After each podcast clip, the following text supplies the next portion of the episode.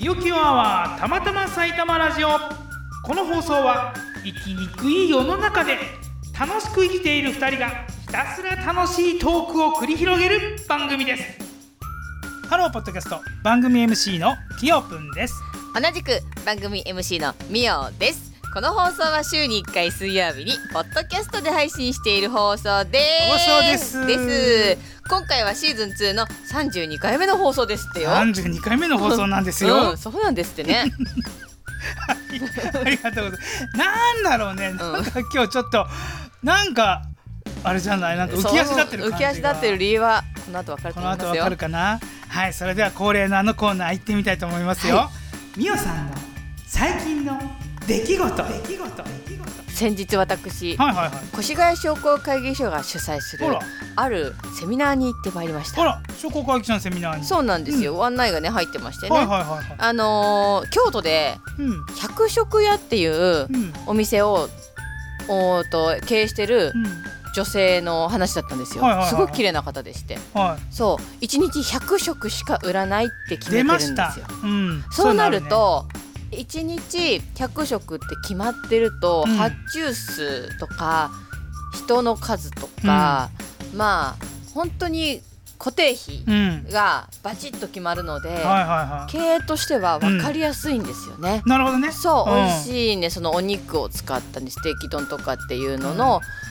あ販売してるんですって、はいはいはいでもやっぱりねその紆余曲折ありましたよっていうね、うんうんうん話すごい綺麗な方だったね上あ話し方も上手だしねなんだっけなこの人うんに似た感じの人見知たっことあてる女優さんであ本当すごいうん話上 手でね、パワーポもうまくてねあそうなのそう1時間何分だってバスッとちょうど終わったんですよでもすごいねそのねバスッとちょうど終わって私はすごいなーって思ってたんですけどねん横でね実はそれをね静観しているね方がいたんですよはいはい今日はね日それを一緒に聞いた方がゲストなんです今日はゲストいるんですよなななんとなんと一緒にそのセミナーを聞いたゲストそれでその静観していた方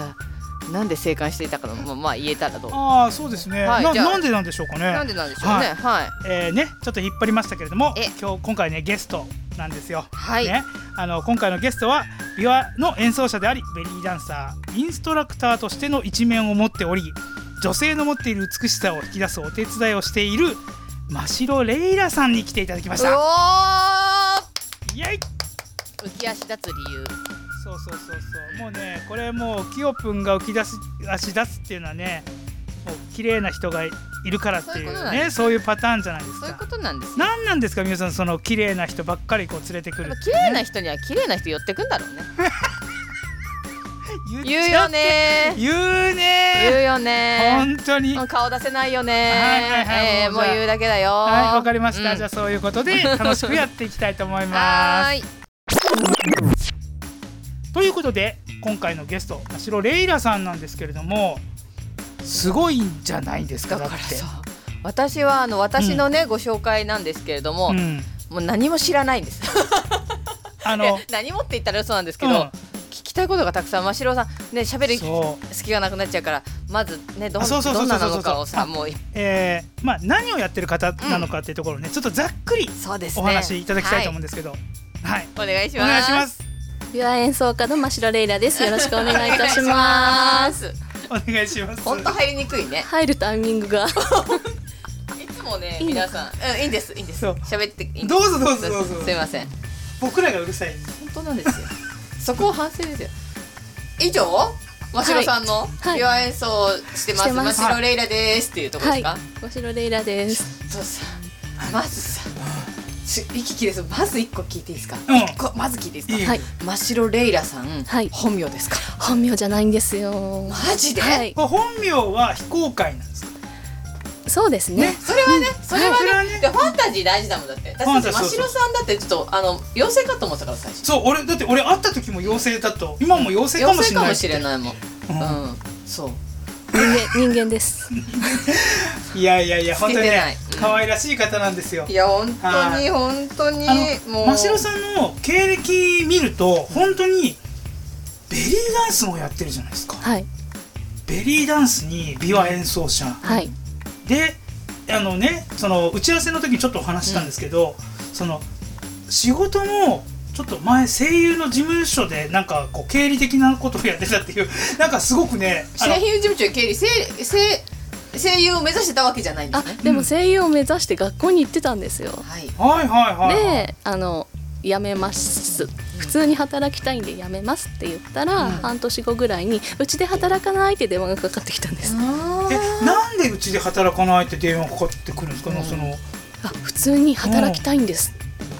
あもうこういううんなんだろう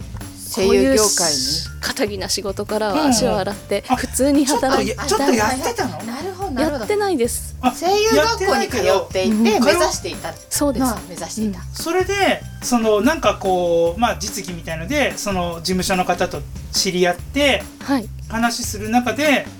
あの声優じゃないけどうちで働かないかっていうスカウトを受けたっていうそうですねはいあの声優プロダクションが運営している、えーっとスクール言っていいのかな スクールもしかしたらじゃあじゃあピーというがあの学校にうん入ったんですよ、うんそこに入ってまああの勉強してたんですけど、うんその前の前前のかあの学校で、24までに芽が出なかったら諦めろって言われててでも24過ぎるなと思ってダメなんだ。二十四までなんですか。うーんっていう業界うーんまあそうとも限らないんですけどやっぱり女性は難しいな、まあまあこの話はあれですけど あれですけどいやいやいやいやでもそあんのまり今の和城さんを作っているのもまあそこの経験があってってことも。そうですねうんもうですよね声優学校に18歳から行ってたので18歳から23ぐらいまで行ってたのでみんなまあまあ言ってますよね。まあまあ行ってままあすまね、あ青春ですよねそこね。あもう私の人格形成はそこで出来上がったと言っても過言ではないぐらいやーそんなそんすなごいねそれは大きなきっかけのうん期間でしたね。今あるのかな勝田声優学院っていう学校なんですけど、はいはい。えー、東京に。東京に今あるのかな、えー、それだけど真代さんは越谷生まれ越谷育ちっていうことなんですよね。生まれは違うんですけど、はい物心ついてからはずっと越谷、越谷。いやあの越谷人ですよ。ね、うん今ちょっと青春時代伺いましたけど、うんあの琵琶と出会ったのって、うんうんそれよりも前なんです前です、ほううんあの琵琶とどこで出会ったの出会う。えーっと越谷うんの能楽堂ではい私の師匠が演奏されてたんです、はいはいはい。それで、うんあの師匠に一目惚れをしてしまってへ素敵って思って、ーそれは音色が素敵だったのかそれともなんかこうたたずまいというか恋心恋心恋心ええ恋心を抱いちゃったんで恋すか。心あの素敵っていう憧れあ憧れ。えあー男性女性です女性に対してこの人素敵って。そんな方に出会ったら衝撃ですね。そんな不純な動機で始めました、うんこの人みたいになりたいみたいな感覚でうん、で始もめましたって。でもそれって美すはごい始さめましたってね。うんい美やは始めました不純な動機で美は始めましたいいいいんじゃないっていうかあんまりそうやって人に憧れて始めることってないでしょないよね。ないよだから素晴らしいな素敵だなと思いますね、うん。で、うんそのそれからそえいくつからそれはいくつから始めた。えーっと学初めて見たのうが中学生の時に出会って、であの出会ってから、あの師匠の CD とかを聞いたり、うんテレビとかラジオをチェックしたりもうファンの状態で追っかけだ追っかけみたいな感じですね、うんうんやっていたら母から「じゃあ高校合格したら、ビワやってもいいよ」と言われて「えー、じゃあもうどこでも」って言ってもうどうでもいいです。あの推薦で入れる学校最短で決まる学校にそっか行きもういいみたいなそうなん あだ。の先生はどどちらで教えてらっしゃるんですかアビコです我孫子まで出たんだ、はいあ今でも我孫子まで行っ今はでもアビコまでピコに月に1回通ってますそうなんそうすると年齢分かっちゃうけど何年ぐらいもう大体で。えっと28年ぐらいやってますあーすごいね一つのこと28年間もやったことない。やった俺もうゲームとか、うんそのアニメ鑑賞とかぐらいでね、なんか 一つのことややり遂げてはいないすごい。あービワの魅力って何ですか？ビワの魅力ですか何なんでしょうね取りつかれてますよねもうそんな魅力とか考える頭で考えない心で感じたままにやってるんだ。うん「Don't think feel」ってやつだね、ああー素晴らしいねそこはねすごい師匠とも話してたんですけど「因縁よね」って言ってました因いい縁ね変わってるわねって言われてあんまり、うんあんまりそのお弟子さんで美容やりたいですって来る人いないんですかいるんですけど、うん割と年齢大人になってから始める方がはいはいはい多いですよねやっぱり、うんじゃあ結構最年少スタートぐらいの感じそうですね二十歳前でううんん制服まだ着てる古賀琵琶を持そうでつすいいね、ねその絵面はいいよねなんかなんでだろう学生服のなんか女学生のねいいいい制服で美は高校時代の思い出が琵琶しかないんですよ、高校の記憶が全くなくって琵琶をすごい頑張ってた記憶しかなくて、へえすごいすごいなそれで琵琶ややる前にもう違う楽器をやってたとかじゃなくてまああのちょ楽器っはとうんお琴をやってたりもしたんですけど、ね、あじゃあ弦にちょっとこれ弦が好き、うん弦が好きそうか木が好きことをやっていたからその能楽堂の敷居というかなんていうのかなあのハードルもそんな高くなかったってことかなで行ってみたらビアの魅力に取りつかれで高校3年間はビアをやってで声優を目指 してすごいなんかこう紆余曲折な感じであのまあだいぶの人だね感覚だけど飛んじゃうかもしれないですけど、ベリーダンスはそういつからそう、ベリーダンスは実は30過ぎてからなんですよ、うんえっとダイエットきっかけですよね、ああ、このはいまま細いのにどんどん増えていくだみたかいらなだから痩せてるのかベベリリーーダンス始めると痩せるのいやいやいやいやあなたベリーダンスの動きって見たことないあのあの腰すごいやるやつですよそね、うそうそうそういやそこはウエストキュッてなりますよねうんうんあれほんと疲れるから体幹すごい使うってことですよねそれよりもなんだろうこう非日常をうんあ味わえる感じがすごく楽しくてだってあの格好でさえお腹出すじゃないですそうなんですよだからあの常にレッスン中も見たくない自分と向き合わなくてはならないあであーって頑張るじゃないですか、うんやっぱり人に見せるためあ、に、ううんん、なので、うんどんどんちょっと痩せてきましたシェイプされていってやっぱりね人に見られてるっていう人ほど綺麗よあらうん間違いなくそうだなからどんどん露出していくっていうのはある意味自分を磨くには必要かもしれないねるほどねいいこと聞いた、すごいえーベリーダンスもじゃあ今も続けていらっしゃってだってあのインストラクターとしてって書いてある、はいインストラクターってこと教える側にも回るぐらいもう極めてきたってことですよねうんそういうことなんですかねでしょうかねうん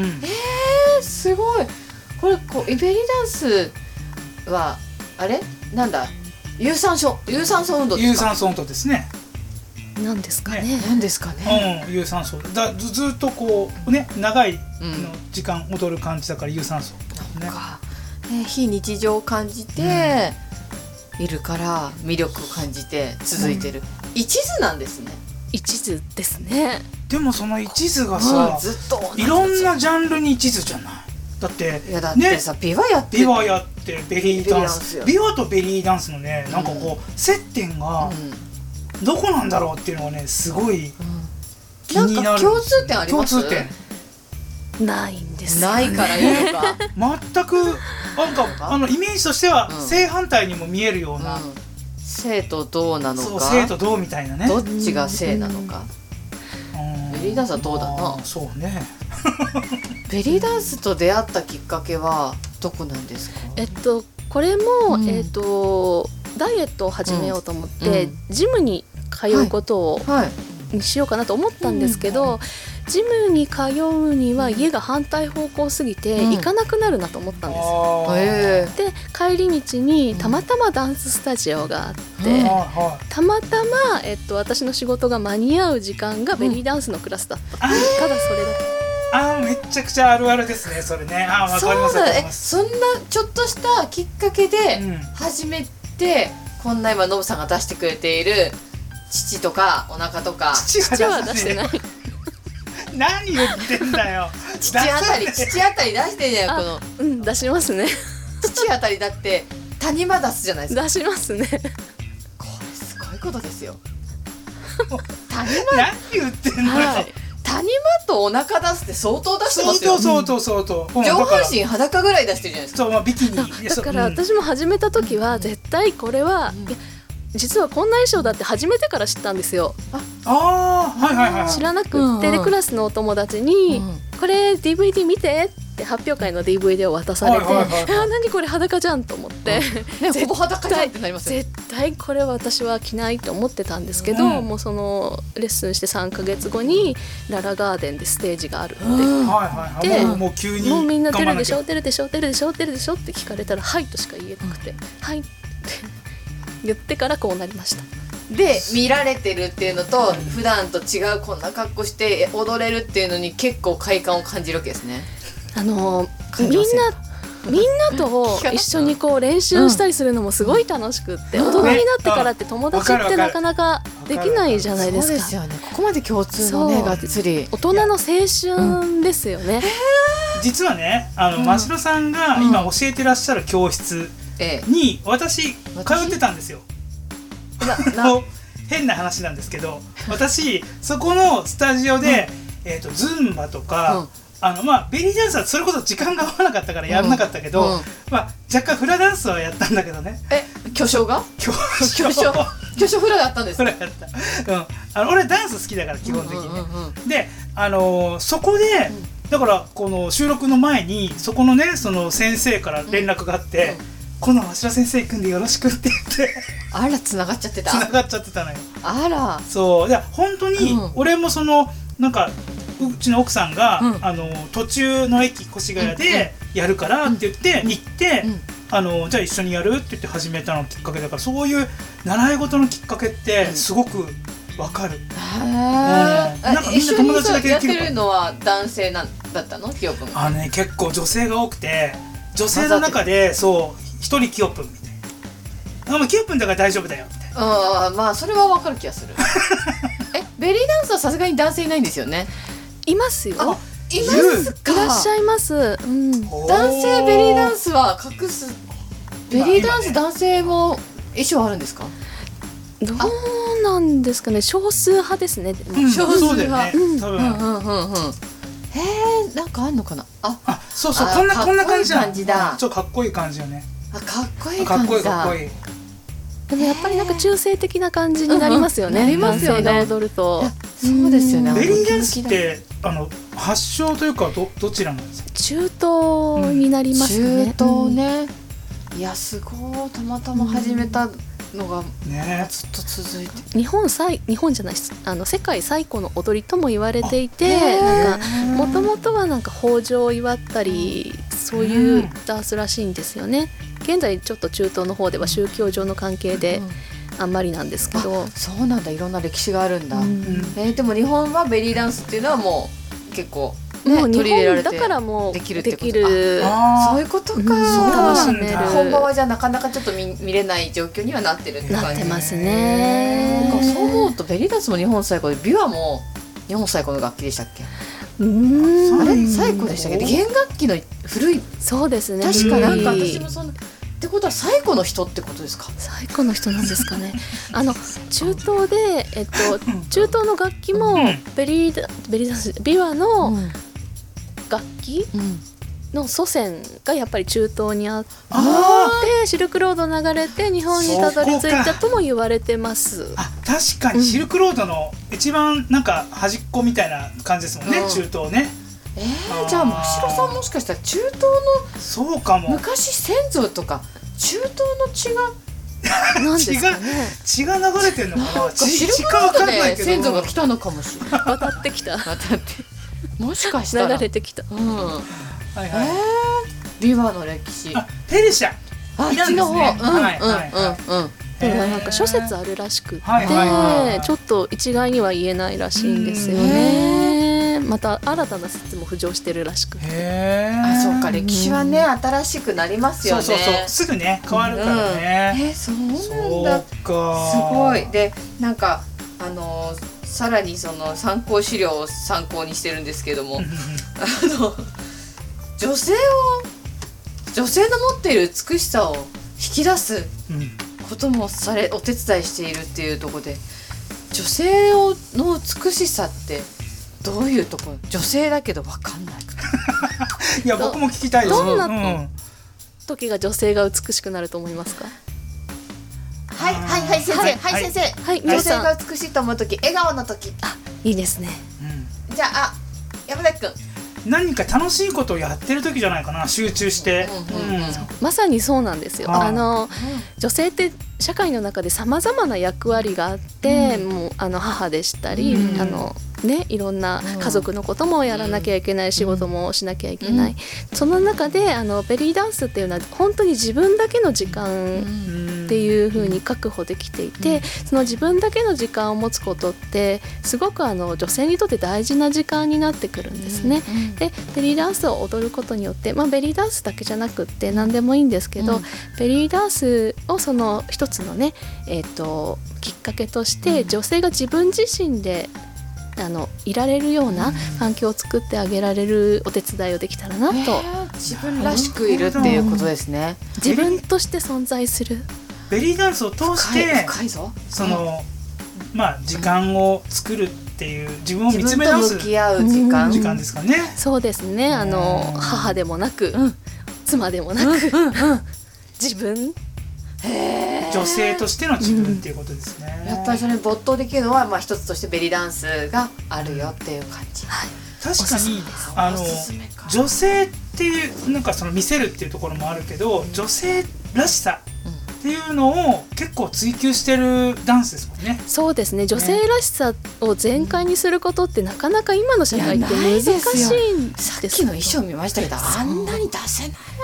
それが許される世界なんですよ、うんうんそれってなかなかない貴重な貴重経験だと思いますちょっとなんかそうこの確かに何十分かでちょっとやりたくなってきちゃったやりたくなやった方がいいよみでやもさん。水泳やってるんですよだからほぼ見せてるじゃないですか同じです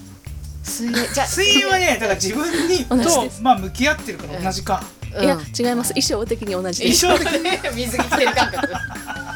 ねはいそう出す率は同そっじか結構に似てる、同うじん、出し面積はちょっとね似てる、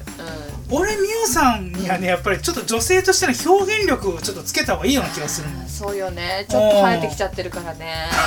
ん。わからんけど。そうよねでも水泳はやっぱりでもあの対自分になるので結構没頭できる、そうね。うん、大事な時間ですよね、般若心経読んでるみたいな感じだもんね。あ瞑想してたりね。あ水泳水そう泳。そうそうそう、水泳も無になりますよ無になねるね。無になりながらなんか考えちゃってんだけどねなダメよねそれはダメ雑念がだからほら骨伝導で聞きながらあ、それも雑念。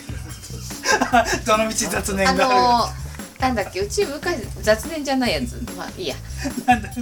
うん、音楽ね聞いてるとね、音楽に合わせて踊ることってやっぱり楽しいし、うん他を考える余地がないじゃないですか、うんうん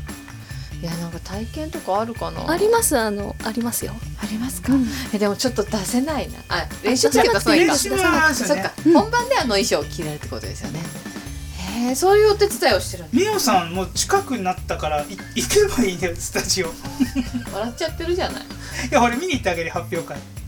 本発 表当笑っちゃってるじゃない出る出るなら笑っちゃってるじゃそないんなことないよ大丈夫だよ、いやでも女性らしさだからその真城さんの艶っぽさとか、うん女性らしさってやっぱりそういうところから生まれてくるんだなと思うとやっぱいいねだってベリーダンス始めるとみんな綺麗になってくるんですよ、本当にやらない人はダメイメージしちゃ ってもうもう出来上がってそうるイメージしちゃ出来上がってやだって言われてたけど何も変わってないそれが教えてる側からして楽しくてやっぱり、あーやっぱ先生冥利につきますよねうん変わってよねくんですよえあごの主人からの目線も変わり ました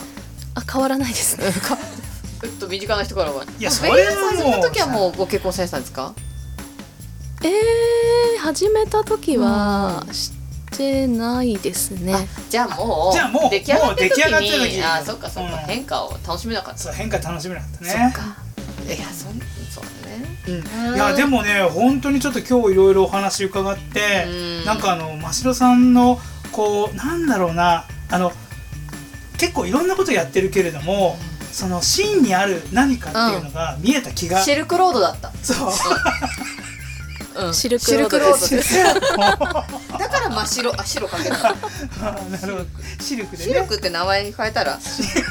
シルク姉さんみたいになっちゃうじゃないです 真っ白シルクレイラレイラかミドルネームに入れていただきましたよ じゃあその真城さんにちょっとあの、真城さんにとってお仕事とはっていうところをちょっと伺いたいなと思うんですけども、仕事本気の遊びですかねめっちゃいいかっこいいな、めめっちゃいいめめっちゃいいめめっちゃいいよねそれちょっと使ううわん、いやいやほんといい全然美穂さんじゃないもん何 美何穂さんはそうじゃない何何本気の遊びです本気な遊びいいですねうんあーすごいそうそうそうそうそうなんかそれ本当だよねいいと思う、うん仕事をしてる時も楽しむしっていうことですよねそうですね、うんなんかやらなきゃって思うと責任うんがかかってきてしまうんですけれども、うんそうじゃなくってなんだろうこう遊びだと思えば、うんもっと気楽にいろんなことにどんどんチャレンジできる、うんうんそうですねうんだから視野も広くうんこの間のね百食屋さんのねそうなんセでミすナーも行ってそうなんですよ、もうそう最後になっちゃうけどね淡々と聞いてらっしそうゃそってうなん横でで淡々と聞いてたんですか最後の最後の答え合わせ私は上野さんから聞いたんですけど、はい私がバスッとぴったり時間ぴったりに終わったんですよその百食屋の方の話、うんうんいや上野さんあれまピッタ終わってすごかったねっつったら「いや冷静に見てた人はいますよ横に」っつってなんでどうどうして分かったんでしたっえこれ言ってもいいものなんですかけ、ねえ言っちゃっていいんじゃないですか、うんうんおそらく、うんあのてなあごめんなさいえっとなんでしょうコマ送りがねあの、ワードね、が画面に合わせてもう喋るあこそとうが決まっているからもうそれに流して合わせて喋ってるんじゃないかだなからパワポってほら進めるのにクリックしていくじゃないですか、うんずっと流れてそれに合わせて喋ってるだけっていうのをなんか見見つけた あ技術的なところを見つけたっていう話かなんかそういうのをそのその視点で見るから、なるほどねすっごいなーとあー私はあ内容俺も内容の話 うん所作の話浅いなショウさんのいや私はでもその気づきであそうすれば時間ぴったりに終わるじゃんと思ってあ勝手にパンパが進んでくれたら終わるじゃんと思ってそうでもねそこも練習しなきゃいけんからねすごい練習すが多ごい分練習ですよね綺麗にね、うおしゃべりも上ん手なんだかったし途中で変なこと入れたりしたり噛んだりするとそう次そう々もうそうそうそう 進んで慌てちゃうみたいになっちゃあうかそうらそうねそう気そうをつけないとそうそういう視点もお持ちなんですなるほどなるほど、うんそういうものを冷静にうんなんか見て、うんいろいろね、うんあのお話を聞いてたっていうことですねそうですね私はその感想を聞いてすごい私はずっとミオさんの骨伝導イヤホンに気に取られてましたけ どねあのもうお互いコツちゃんと聞いてよそのセミナーセミ聞いてま しナたすごいメモ聞いてりままししたたラジオをすごい聞いてくれてるからあ本当に私が骨伝導イヤホンうんをテーブルにこう置いてうん聞いてたの多分それでよっかあれが噂の骨伝導イヤホンだと思ってーもうね、うん話をまとめてくださいってディレクターから来たんですけどね、うんまとまるかって話 ねいや私はもう本当に仕事はねあの遊ぶようにやるっていうのはねいやでも本当にそこは僕もすごいあのーなんかまああの普段あんまりできてないんですけど、なんかもっと遊ぶそうだねのに全力にしなきゃなって、うん今日も遊ぶかっつってノブさん始めるか仕事同じ部屋で、うん、うんうんいやそうだけどまあ大丈夫まあ、すいませんありがとうあごりざがいとうまごしざいましたたありがとうご本当ざいましたになんかもっと聞きたいことたくさんだねなんか本当になんか触りだけの部分だったん本当ですよまたちょっとねなんかこれはちょっうと期間置い置いてて、第2弾を第2弾をはいお願いしたいとも思いっます、と掘るっていうそうもっと掘りましょうは、はいいありがとうごありざいがまとうすございましありがとうたございますということで今回はここまででござはいいま今す、回もあっという間でございましたあっという間でございましたはいはい、まあ、定型文読ませていただきますよ。はい、この放送へのご意見ご感想はたまたま埼玉ラジオのウェブサイトのフォームにて受け付けております。埼玉ラジオ .com、saitamaradio.com の方によろしくおお願いします。真城さんこれ一緒にやりましょうね やりますやりますそれではみよさん、真城さんキヨプン話話が尽きないねさようなら。